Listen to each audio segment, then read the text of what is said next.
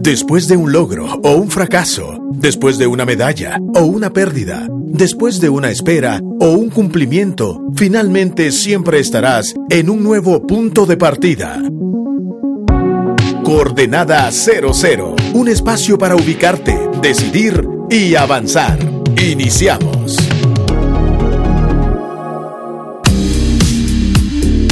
Hola, ¿qué tal? Les saluda Meme Luxo desde la cabina del 100.9 FM, actitud.fm online.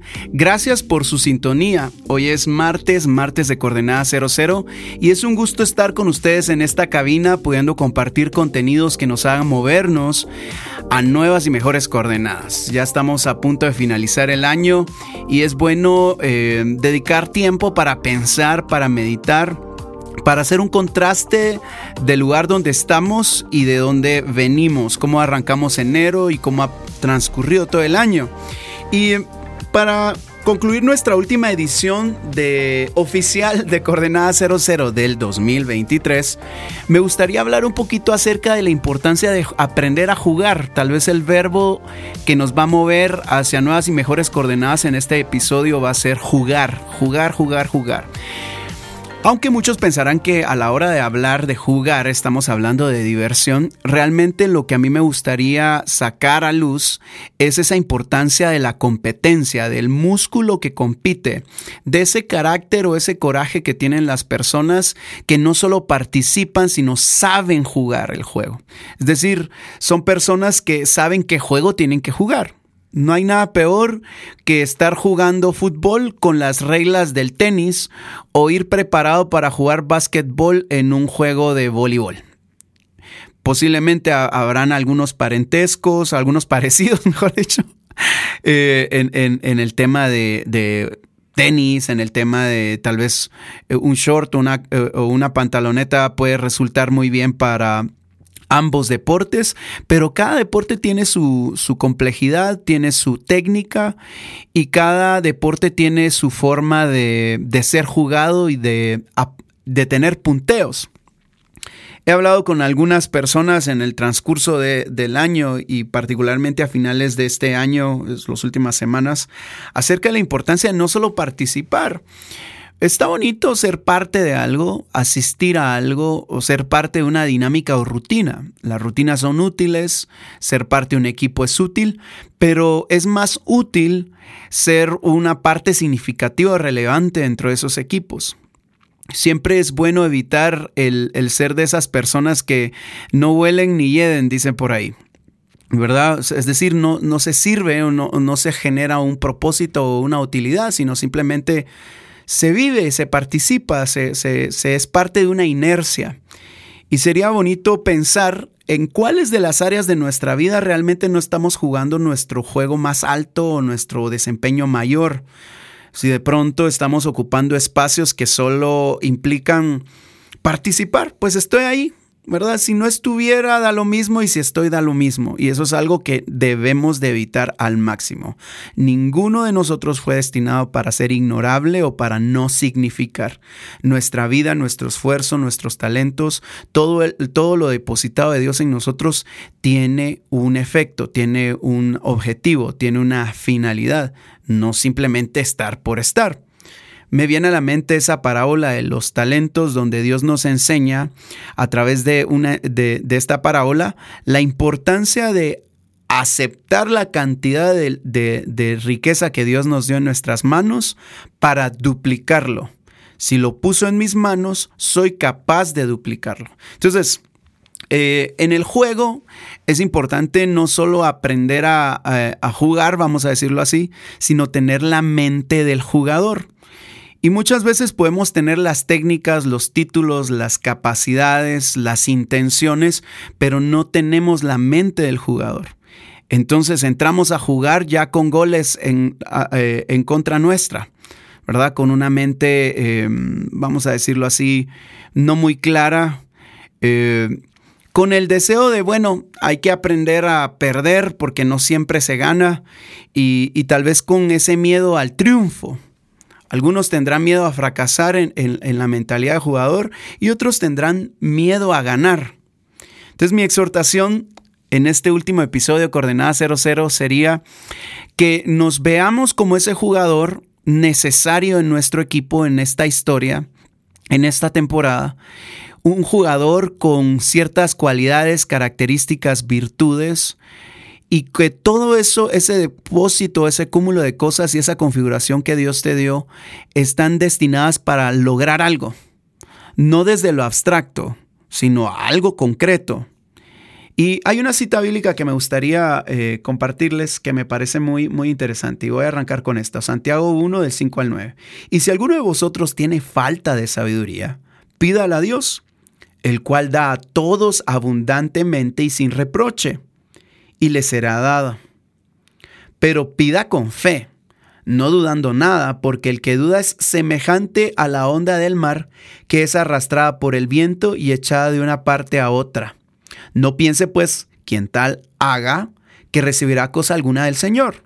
El hombre de doble ánimo es inconstante en todos sus caminos. Ahora, si nosotros vamos a desarrollar esta mente de jugador, debemos de estar claros en qué es lo que queremos y qué necesitamos. En este caso, Dios da abundantemente y sin reproche la sabiduría. A veces puede ser que estemos jugando el juego de la vida buscando que las circunstancias cambien y no entendemos que más allá de las circunstancias, quienes debemos de cambiar slash madurar, slash crecer, somos nosotros. Es decir, estas circunstancias que estamos viviendo el día de hoy son parte de la dinámica de la vida que están buscando hacer surgir la naturaleza de Dios en mí si he sido muy perezoso, si he sido muy quejumbroso, si he sido, he tenido más que, que, fe, he tenido expectativa de que todo debe ser ideal y perfecto y que no debe haber oposición ni algún tipo de obstáculo o desafío, posiblemente estoy negando el carácter de jugador que Dios quiere en mí. La Biblia menciona que Dios no nos dio un espíritu de temor, sino de poder, de amor y dominio propio. La pregunta aquí sería, ¿qué harías tú con poder? ¿Qué harías tú con amor? ¿Qué harías tú con dominio propio? La respuesta sería mucho o todo. Es decir, Dios depositó en ti un espíritu de poder, de amor y de dominio propio. Tú y yo debemos de estar más alejados del temor, de nuevo, de ese temor a fracasar o de ese temor a triunfar. Porque a veces da la impresión que sí queremos, pero no queremos. Eh, como que sí, sí sabemos que lo tenemos que hacer, pero no lo hacemos. Sí nos gustaría estar ahí, pero no estamos ahí. Entonces, esto hace que nosotros seamos personas inconstantes en nuestros caminos, porque no hemos aprendido a gestionar también nuestra mente, nuestras emociones, nuestras creencias. No hemos sido tan determinados, entonces podemos serlo. ¿Por qué? Porque dentro de nosotros hay un espíritu de poder, de amor y de dominio propio. Entonces, si algo podemos hacer el día de hoy es dedicarnos un tiempo para pedirle a Dios que nos dé sabiduría. ¿Y qué tal si lo hacemos ahorita? Señor, te pedimos sabiduría. Tú eres el dueño de la sabiduría. Dánosla hoy. Y la vamos a recibir de forma abundante y sin reproche de tu parte. Te damos gracias por la sabiduría que en este mismo momento estamos recibiendo de ti. Ahora, la lógica de Dios, la mente de Dios, eh, los procesos o las ideas de Dios se, se expresan a través de su sabiduría, que no solo son ideas, sino son ideas que vienen con acciones, con formas de ver la realidad y actuar en medio de la realidad. Imagínense aquel rey que tenía que definir de quién era el bebé, si de esta mujer o de la otra y tuvo la sabiduría en ese mismo momento de pensar con claridad y decir, bueno, partámoslo en dos. Y la verdadera mamá fue la que dijo, no, no, no, mejor que se lo quede la otra. Prefiero a un niño, a mi hijo vivo, que partido en dos. Esa chispa, esa mentalidad es algo que Dios nos quiere dar hoy. Ahora, se la hemos pedido en este momento y en este programa y debemos de tener la fe y la certeza que lo vamos a recibir y que ya lo tenemos para no ser ese tipo de personas movidas por vientos como las olas, que no sabemos en dónde queremos estar. Ahora, hay, una, hay otra cita bíblica que, que me parece muy interesante. Y una de las cosas que he estado eh, conversando con varios es salir del mundo abstracto a la realidad. Hay una parte de nuestra vida creativa que tiene que ver con nuestras ideas, con aquello que imaginamos, con aquello que deseamos, con aquello que nos apasiona. Y eso puede ocurrir muy bien en el ámbito de la mente, de la imaginación.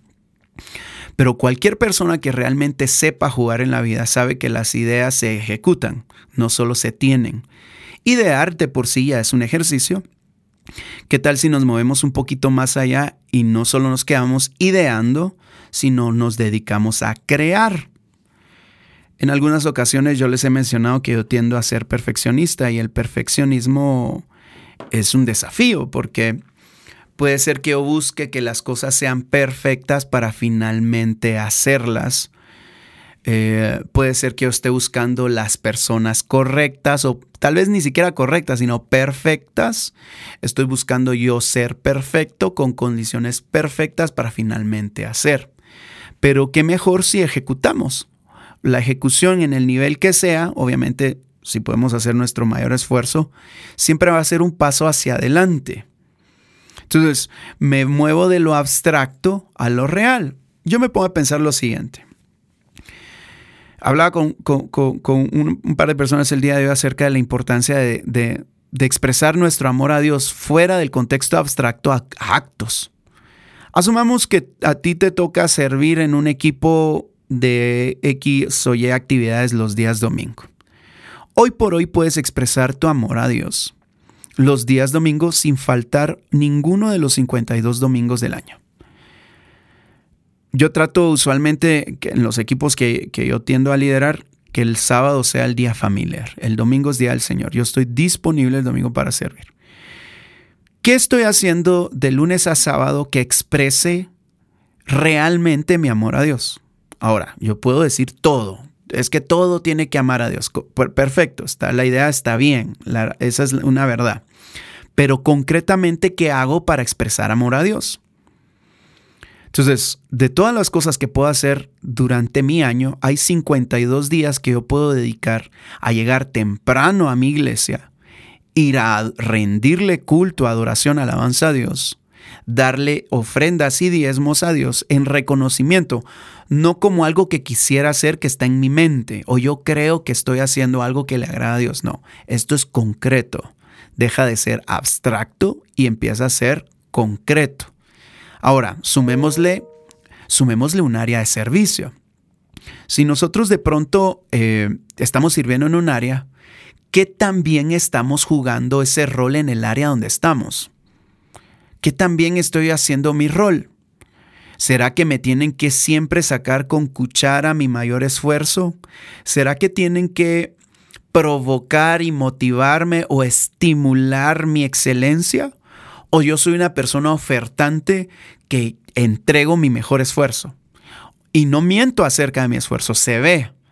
Porque voy a ser, voy a aquí muy honesto. A veces uno está dirigiendo equipos y hay personas que te dicen es que yo siempre ha sido mi intención, ¿verdad? Eh, pero el resultado no va acompañado de, o sea, la intención no da el resultado. Entonces, si vamos a jugar y vamos a ser jugadores que nos movemos a otro nivel, desde el nivel que, en el que estamos a otro mayor, tenemos que ser personas que damos resultados. Que me vaya yo más allá de la idea es que yo siempre quise. Mi intención era meter gol, pero la realidad es que no lo metiste. O sea, no hay goles. Sí, pero es que yo jugué, yo me esforcé, yo entrené. Sí, pero no hay goles. Entonces a veces no medimos el avance de nuestra vida con objetividad, con realidad, sino con intención. Ah, este año quise, ¿verdad? Y te vas a dar cuenta que tu economía no subió de nivel, que tu inteligencia emocional sigue, sigue más o menos ahí, que la calidad de tus relaciones tampoco mejoró, eh, que el avance de tu ministerio no, el avance de tu ministerio no avanzó. Y así te vas continuamente en un sinfín de ideas abstractas que no tienen nada concreto. Ahora, Lucas 16, 11 dice lo siguiente. Por tanto, si no habéis sido fieles en el uso de las riquezas injustas, ¿quién os confiará las riquezas verdaderas? Otra versión dice, eh, entonces, si no son confiables con las riquezas mundanas, ¿quién les confiará las verdaderas riquezas del cielo? Entonces, yo, por ejemplo, en, en, la vida cristiana y en esto de hacer ministerio, me doy cuenta que hay gente que tiene un hambre por las cosas de Dios, por profundizar en las cosas de Dios. Primero, las cosas de Dios es todo, ¿verdad? Eh, no, eh, lo material es de Dios, lo sobrenatural es de Dios, lo natural y lo sobrenatural son cosas de Dios, todo es de Dios. Pero Dios me permite, a partir de este versículo, entender que hay cosas que ya tengo a mi disposición, a, la mano, cosas materiales, cosas eh, concretas como mi tiempo, eh, como mi dinero, como mi físico, como mi voluntad, eh, cosas como la ropa, como la comida que como, todo ese tipo de cosas, la forma en la que yo gestione estas cosas carnales, mundanas, vamos a decirlo así, o terrenales o naturales, van a, disponibilizarme para accesar a la riqueza del reino de Dios. Entonces, entonces, suena incoherente que una persona sepa mucho de Biblia, pero nada de lo que tiene la cabeza de esa persona llena de información, si nada de eso afecta la forma en la que vive, entonces no hay congruencia. Es probable que lo que estés practicando es una mística, una religiosidad, pero no la realidad que Dios quiere que vivas. Esto me lo estoy diciendo a mí también, ¿verdad? Entonces, si yo soy fiel en las riquezas injustas o mundanas, Dios me va a confiar lo verdadero. Entonces, mucho del avance ministerial que necesitamos entender en la vida, mucho de ese crecimiento relacional con Dios y de tener más intimidad con Dios, tiene que ver como cómo gestionamos las cosas que ya tenemos a la mano, ¿verdad? Cómo gestionas tu dormitorio, cómo gestionas tu casa, cómo gestionas tu carro, ¿verdad? Por ejemplo, si yo entro o tú entras a mi carro, ¿en qué condiciones está? ¿Verdad? Y a veces la condición mecánica del carro está directamente relacionada con la condición del alma y del estilo de vida de la persona. Y eso tiene que ver con su carácter, con su esencia. La condición en la que yo me vista, yo coma, yo hable, yo piense, tiene que ver con, directamente con, con la forma en la que gestiono mi vida. Entonces, si yo quiero crecer en Dios, profundizar en Dios, avanzar en Dios, sin duda tengo ya un ejercicio enfrente, no un ejercicio para jugar en mi mente abstracta. Ah, es que yo en mi mente soy un gran empresario, en mi mente yo soy un gran líder, en mi mente yo soy un gran hijo, en mi mente yo soy un gran ciudadano. Ok, perfecto, está bien, lo crees en tu mente. Ahora, la fe sin hechos, sin actos, sin acciones, necesita vivir. Entonces, ¿cómo tú le das vida a todo eso que ves en el ámbito de la fe? Accionando. Entonces, hay que jugar accionando. No caigamos en ese error eh, que nos hace sentir bien, ¿verdad? Eh, lastimosamente, la cultura de hoy, como tiende a ser demasiado sensible, hay ciertas cosas que no se pueden decir porque resulta ofensivo. Desafiar resulta ofensivo. Dar una evaluación resulta ofensivo. Dar un feedback, una retroalimentación resulta ofensivo. Las críticas hay que super, hiper decorarlas para decir realmente lo que se quiere decir, para no ofender. Entonces, creo que a veces perdemos mucho cuando tenemos esta sensibilidad que no desarrolla el músculo.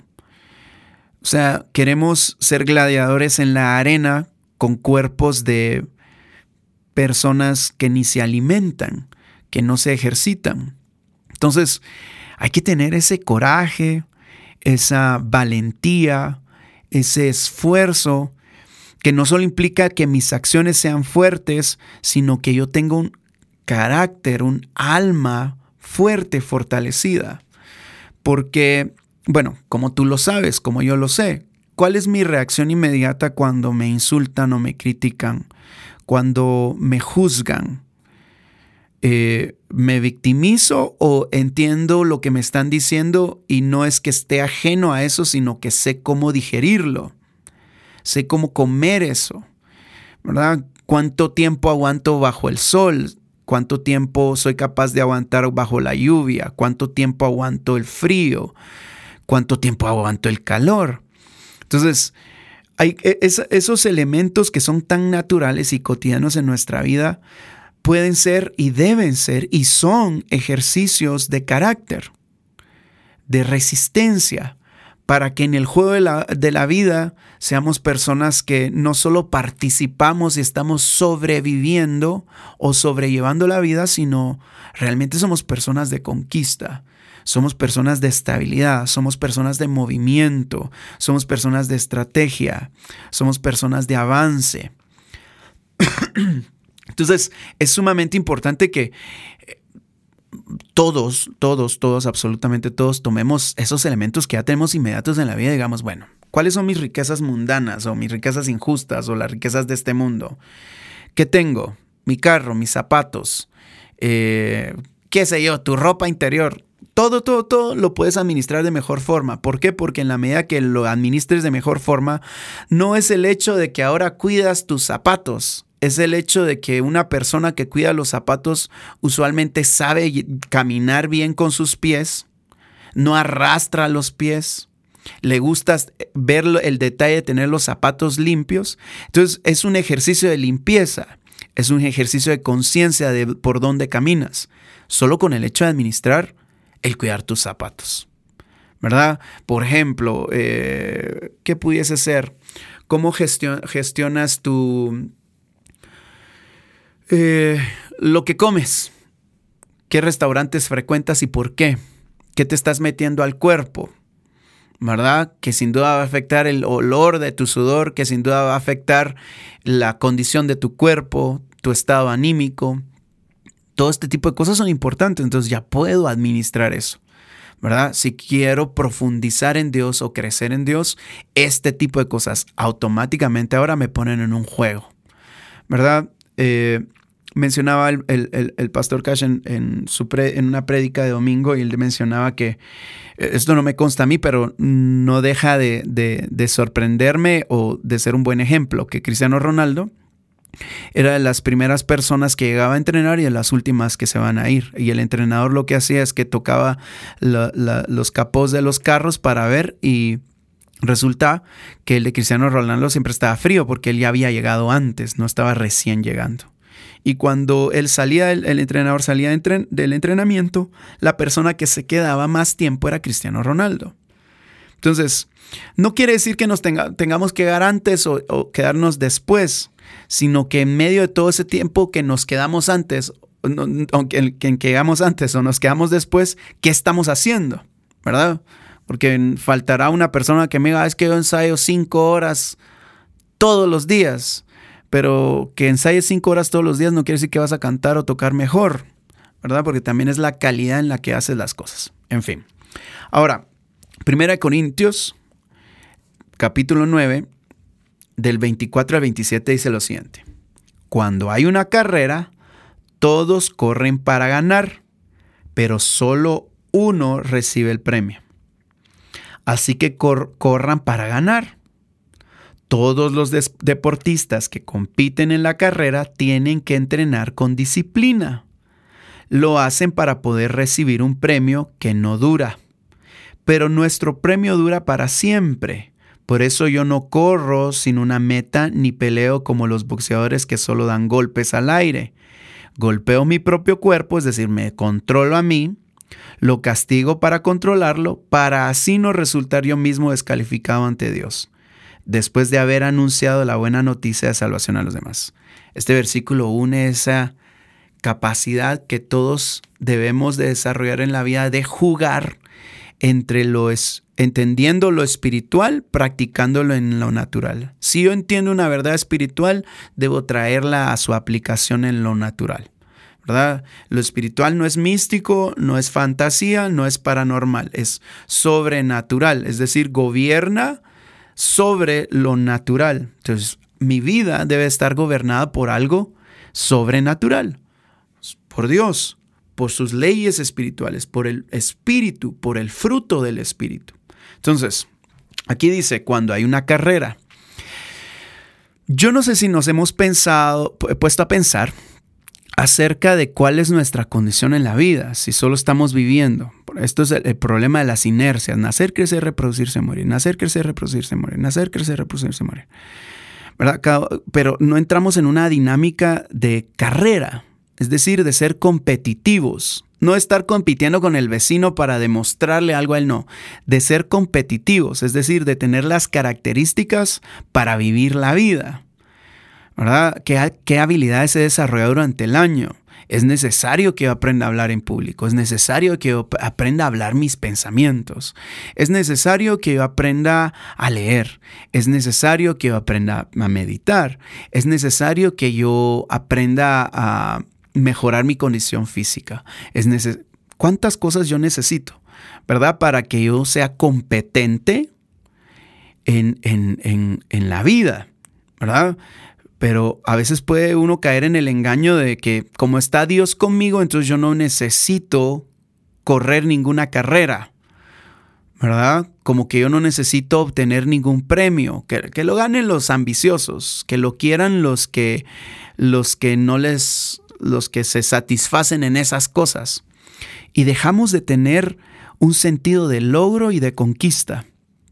Yo le mencionaba a uno de, los grupos que, me toca liderar y les decía, miren, yo creo que vamos a tener que aprender a jugar algún deporte que nos saque esta idea de solo andar jugando porque andamos entretenidos y qué bonito compartir y qué bonito estar juntos y qué bonito aquí, y qué bonito allá, pero que estamos logrando a la hora de sumarnos. ¿Verdad? Eh, ¿Qué, enemigo tenemos en común? ¿Qué objetivo tenemos en común? ¿Que realmente vale la pena que demos la vida como para haber estado tanto tiempo juntos, de hacer tanto esfuerzo para lograr qué cosa? No simplemente quedarnos con la idea de, ay, qué bonito, qué bonito verte otra vez, eh, comprémonos nuestros uniformes, pongámosle la marca a los uniformes y juguemos de forma promedio. Pablo nos exhorta a otra cosa cuando hay una carrera, todos corren para ganar. Es decir, una carrera se corre para ganar. No existe forma de correr porque hay que correr. Hay que ganar. Entonces es sumamente importante ser ese tipo de personas que tenemos un premio en mente. Luego de tanto esfuerzo en el año, ¿qué obtuviste? Luego de haberte bañado tantas veces y, y, ponerte la ropa que te pones y conducir el carro que conduces en el tráfico que te toca, ¿qué lograste obtener?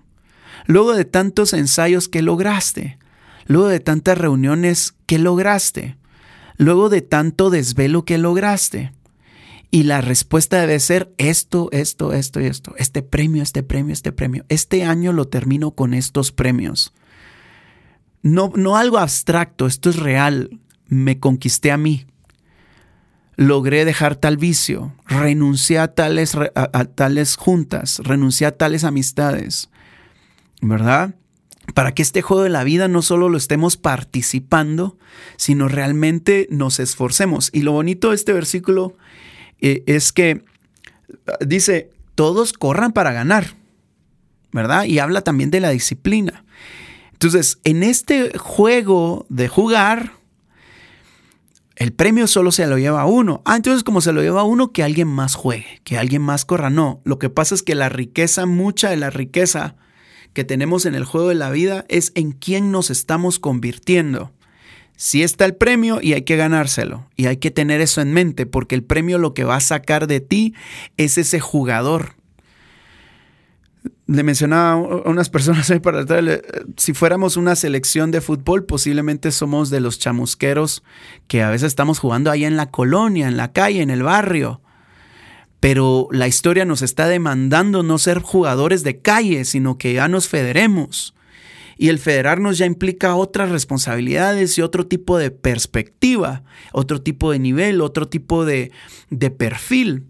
Pero si en la vida no nos ponemos a jugar como debe ser, si en la vida no tenemos en la mente el premio y ese premio no nos saca y no nos demanda otra postura y otras habilidades, posiblemente nos vamos a quedar oscilando con la idea de que sí somos deportistas, pero no estamos practicando el deporte.